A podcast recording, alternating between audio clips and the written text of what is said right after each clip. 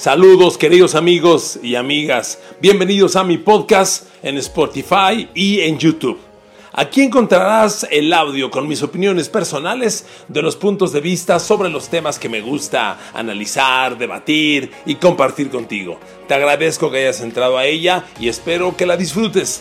Te invito también a que me envíes tus opiniones y así tengamos un intercambio de puntos de vista.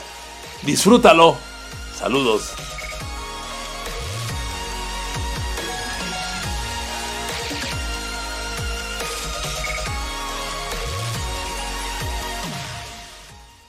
Queridos amigos, Cam Newton es coreback de los Pats. Dak Prescott finalmente firmó con los Cowboys. Para mí, este par de movimientos de coreback podrán representar ciertos beneficios para sus equipos, pero por ningún motivo los convierten en contendientes a Super Bowl. Bienvenidos a mi podcast, queridos amigos. Aquí estoy para ustedes y con ustedes muy agradecido en Spotify, en Apple y en YouTube. A ver, amigos, Vayámonos en el, en el túnel del tiempo a enero pasado, por favor. Hagamos este breve ejercicio. En enero pasado, los Pats de Tom Brady luchaban desesperados en playoffs. ¿Se acuerda? Enfrentaban a los Tennessee Titans. Si yo le digo en ese enero, oigan, en julio próximo, Brady va a ser el quarterback de Tampa Bay y el quarterback de los Pats va a ser Cam Newton. ¿Qué me hubieran dicho? ¿Me habrían creído? A mí no me gusta mentirles, amigos. Nunca creí que Brady dejaría Nueva Inglaterra. Nunca creí que a los Pats firmarían a Cam Newton. Cam Newton es el opuesto a Tom Brady. Es un coreback totalmente diferente. Hace todo, todo, absolutamente opuesto, no distinto, opuesto a Brady. Si Brady está en el este, Newton está en el oeste. Si Newton está en el sur, Brady está en el norte. Son por completo diferentes. En este podcast también les voy a hablar de Dak Prescott. Como les decía, finalmente ya firmó con los Cowboys. ¿Y ahora qué? Yo le dije en días pasados, Dak Prescott no vale 31 millones de dólares. Que Dallas se los guarde y que se la juegue con Andy Dalton. Y sostengo esa teoría. Pero a ver, ya firmó. Ya está en Dallas. Ahora, ¿quién es la mejor opción para Dallas? ¿Prescott o Andy Dalton? Honestamente, Prescott. Pero ¿convierte esto a Dallas en contendiente a Super Bowl? Miren amigos, para mí la lectura de lo que ha hecho Jerry Jones al obligar a Dak Prescott a firmar en la etiqueta de franquicia, lo cual significa jugar un año más, solo uno, ni Dallas se compromete a más con Prescott, ni Prescott a Dallas, solo un año más. Al firmarlo así, Dallas le está diciendo a Prescott, te vas a examen extraordinario. Si lo pasas, sigues, si no te vas. Para Dak Prescott es el examen extraordinario esta temporada. Tiene un equipazo.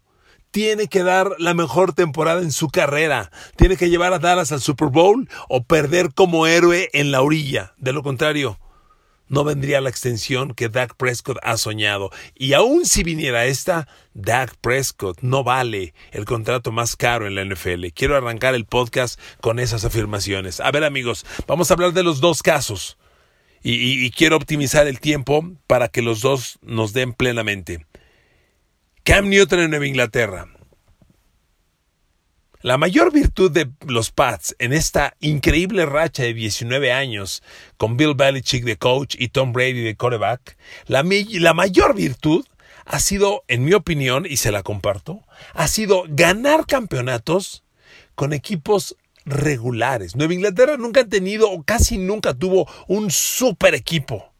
Fue un equipo, es un equipo que sabe ganar los momentos y los juegos clave.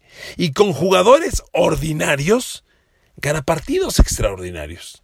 ¿Cómo me explica usted que Rob Ninkovich fue un fracaso en Nueva Orleans y con los Pats ganó tres Super Bowls? ¿Cómo me lo explica? ¿Cómo me explica que Chris Hogan fue un intento de receptor en Buffalo que nunca pintó y con los Pats ganó un Super Bowl? Que Wes Welker no pintaba en Miami y con los Pats tuvo la mejor temporada en la historia. Que Randy Moss era un rebelde que no quería jugar y con Tom Brady atrapó 23 pases de touchdown. ¿Cómo me explica todo eso?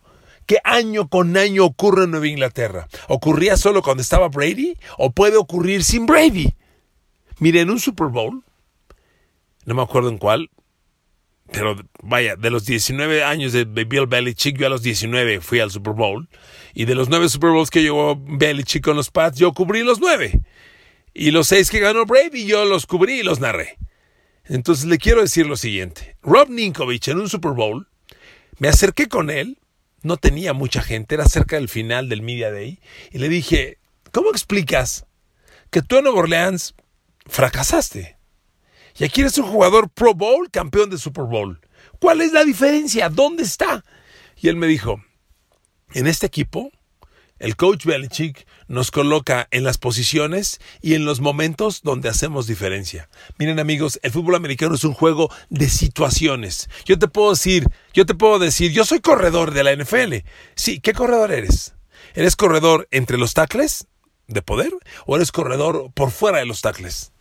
¿Eres corredor y te puedo dejar para bloquear al linebacker y proteger a mi quarterback? ¿Eres corredor y te puedo sacar del backfield como receptor? Un corredor tiene muchas funciones, tiene varias. Y hay equipos que usan un jugador para cada función. Se llaman igual, pero hacen distintas funciones. Lo mismo pasa con el coreback. ¿Qué coreback eres? ¿Eres coreback de la bolsa de protección? ¿Es coreback de optativa? ¿Es coreback de rollout? ¿Te gusta pasar corriendo? ¿Prefieres la bolsa de protección? ¿Prefieres tres pasos, cinco pasos, siete pasos? ¿Qué coreback eres? Hay muchos, muchas versiones. Por eso les decía, Cam Newton es una versión completamente distinta a Tom Brady. Pero si les hice la analogía con Rob Ninkovich y este pasado, es que Belichick sabe usar a los jugadores en los momentos decisivos y en las jugadas clave. Cuando Tom Brady tuvo hace tres años la suspensión por cuatro partidos por aquel tema de los balones desinflados y todo ese show, perdió cuatro juegos. Los primeros dos los jugó Jimmy Garoppolo y los ganó, pero se lesionó. Y entró de relevo un coreback de optativa, un coreback corredor, llamado Jacoby Brissett. Y con Jacoby Brissett le ganaron a Houston en Houston. Entonces, Nueva Inglaterra puede adaptar el sistema. Yo no sé si Nueva Inglaterra va a ser un equipo que corre el balón con un coreback corredor como Cam Newton. No creo que ese sistema gane Super Bowls, ni creo que Cam Newton esté para correr la bola como la corría antes. Pero con cinco jugadas como esas, con el engaño de ese, de ese elemento pendiente en la defensa, se pueden crear muchas cosas una, una jugada optativa con Cam Newton corriendo, aparentando carrera personal, que se detenga y lance. Newton es un buen coreback lanzando sobre la carrera. Belichick va a encontrar los caminos. Nueva Inglaterra tiene un buen equipo, un muy buen equipo. Le decía yo en días pasados, hablando de Jared Stidham, que parecía que iba a ser el coreback, le decía, Nueva Inglaterra va a pelear, va a pelear mejor de lo que la gente cree. Hablar de Super Bowl es una locura.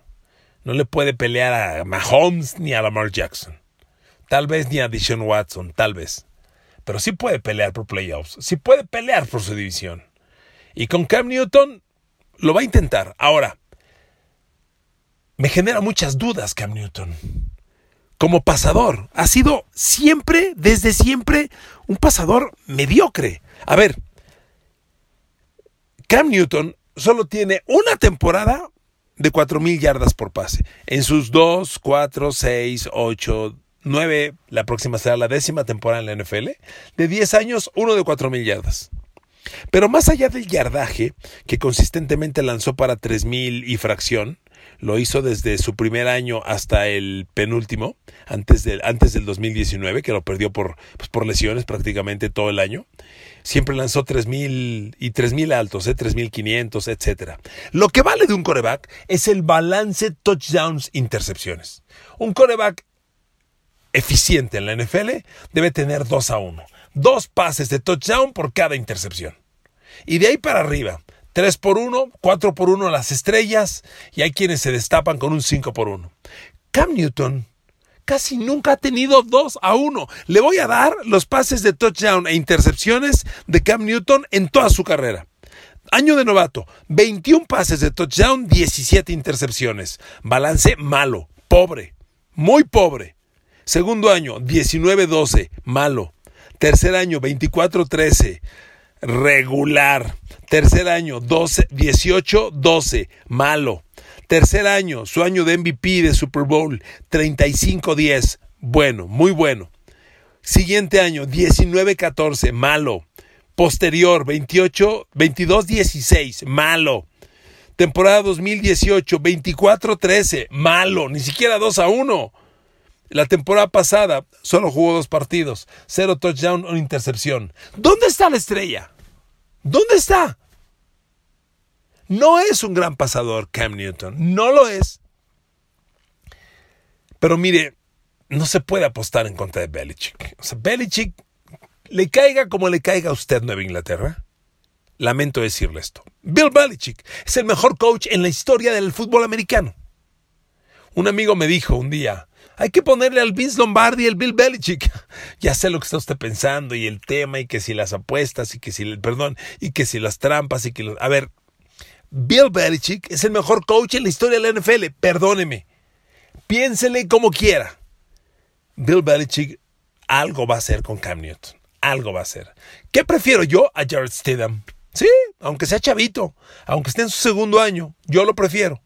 Pasador de la bolsa, también corre y curiosamente también viene de Auburn, al igual que Cam Newton. Yo prefiero a Stidham, pero contra Belichick nadie puede ir. Le voy a decir una cosa. Cam Newton tiene línea ofensiva en los pads. Muy buena, muy buena. Tirando extraordinaria. La bronca es el tackle derecho, Marcus Cannon, que es muy irregular. El izquierdo, Isaiah Wynn, que ya jugó toda la, casi toda la temporada pasada. Tiene potencial, no bueno, de estrella. El guard izquierdo de ese lado, Joe Thuney, es estrella. El centro Dave Andrews, que es con el que Brady ganó sus últimos Super Bowls, perdió toda la temporada pasada, regresa. El guard derecho Shaq Mason, elite, muy bueno. Shaq Mason. La línea ofensiva de los Pats es extraordinaria. Nueva Inglaterra va a ser un equipo, primero corro, después paso. Para ayudarle a sus corebacks, sea Stedham o sea Cam Newton. ¿Cam Newton es hoy el titular de los Pats? Sí, sí. Los van a poner a competir en agosto. Tienen que hacer algo extraordinario, Stedham, para ganarle a Newton. Ahora, Newton firmó por un millón de dólares. Le voy a decir una cosa. En la NFL hay algo que se llama dead money, dinero muerto. Es dinero que tenías comprometido con un coreback a futuro y que de pronto lo deshaces y la NFL no te lo perdona. Tienes que seguir pagándolo aunque el jugador ya no esté. Nueva Inglaterra ya no tiene a Tom Brady, pero tiene dead money, tiene dinero muerto para Tom Brady. 13 millones y medio. Bueno, creo que son 13 millones 450 mil dólares.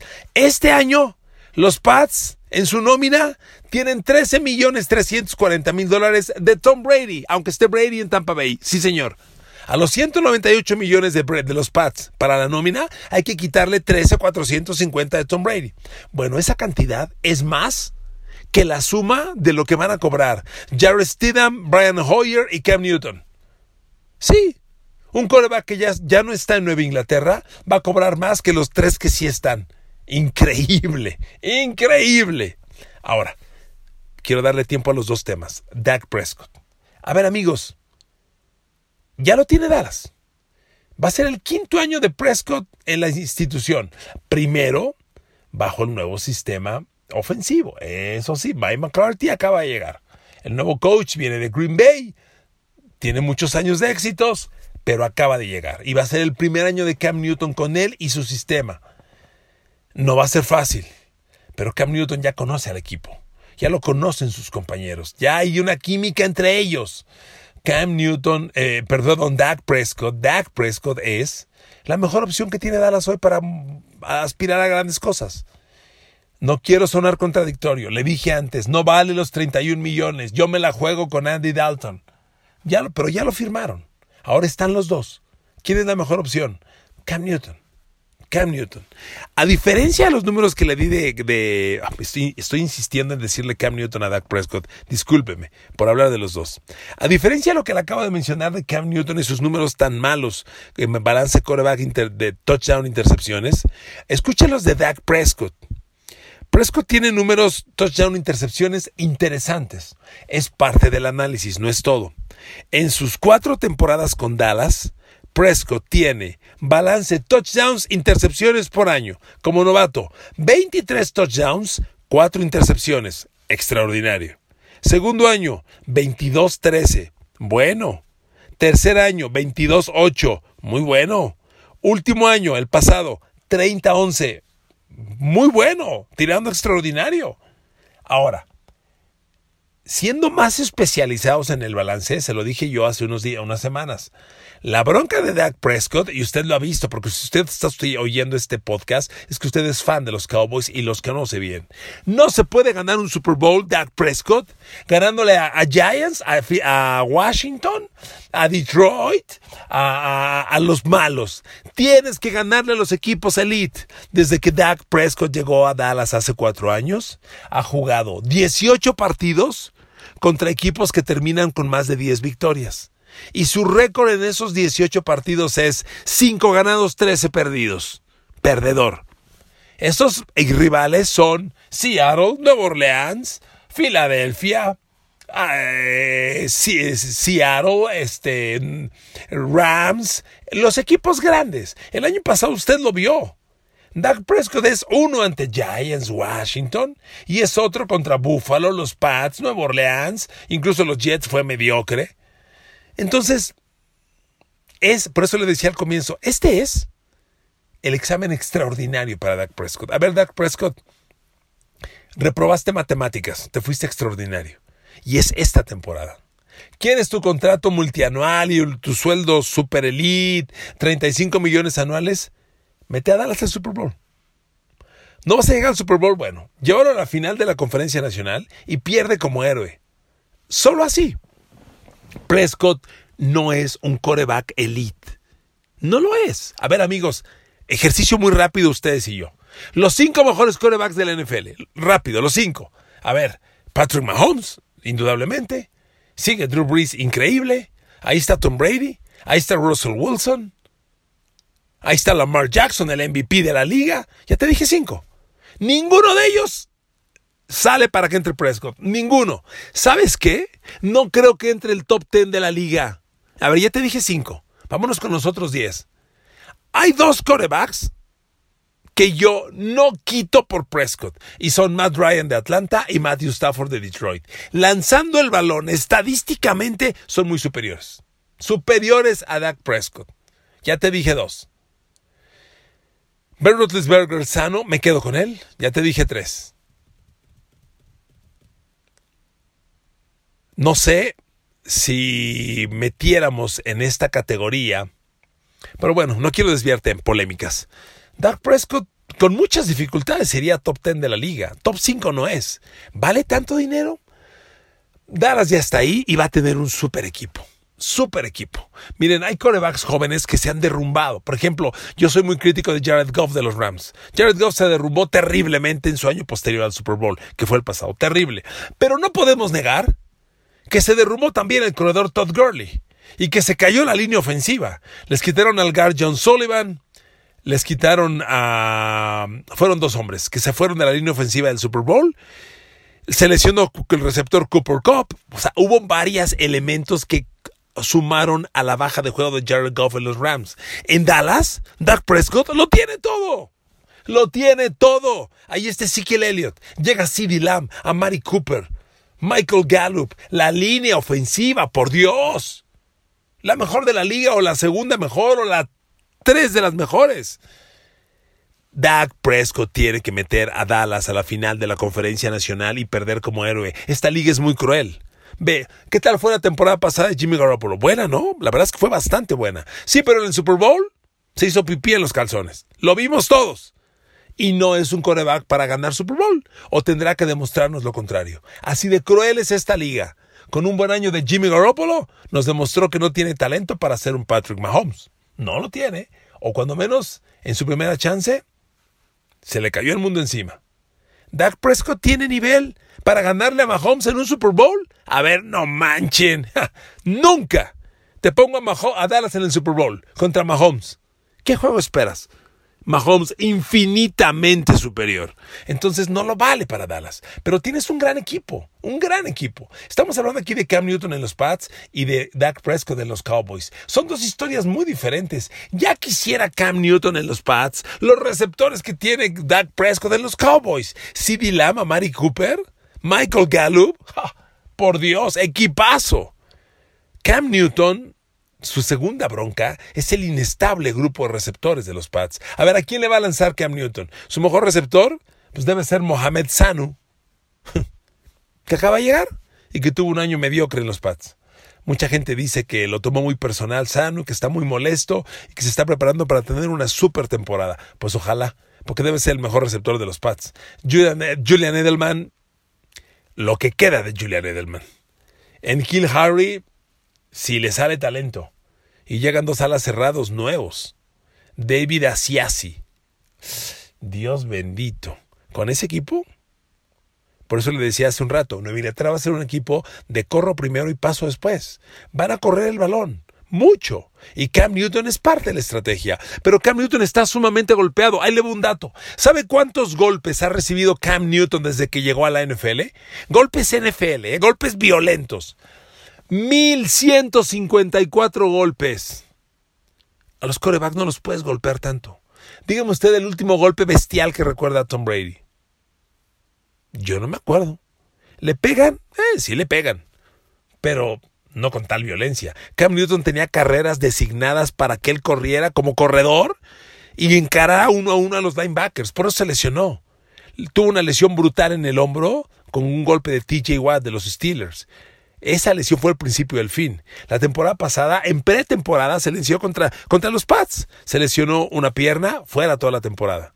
Entonces, Cam Newton ya está sumamente golpeado. Y si Nueva Inglaterra lo va a utilizar, por pocas que sean las carreras, yo no anticipo grandes resultados. Amigos, los corebacks en la división este de la conferencia americana son Sam Darnold en los Jets, Josh Allen en los Bills, Tua Tagovailoa en los Dolphins y Cam Newton. El mejor de los cuatro, pues parece que Cam Newton podría hacerlo. Los Pats van a pelear, pueden ganar la división y pueden pelear por playoffs. No más. Con Cam Newton no le van a ganar a Lamar Jackson. Con Cam Newton no le van a ganar a Patrick Mahomes. Tiene una gran defensa Nueva Inglaterra, sobre todo el perímetro, es el mejor de la liga. Y en una liga de pasadores, tener el mejor perímetro para defender pase te ayuda mucho. Pero hasta ahí, yo no creo más. Y en Dallas, por tercera vez se lo digo, es el examen extraordinario para Dak Prescott. O pasas o te vas a tu casa. Queridos amigos, gracias por escucharme, los quiero mucho, bendiciones, sigamos fuerte con este rollo que no termina nunca, pero tenemos que ser valientes y responsables. Cuídense, cuídense, si salen, háganlo con todas las precauciones. Los quiero, besos y abrazos a todos y a todas. Enrique Garay los quiere mucho, bye.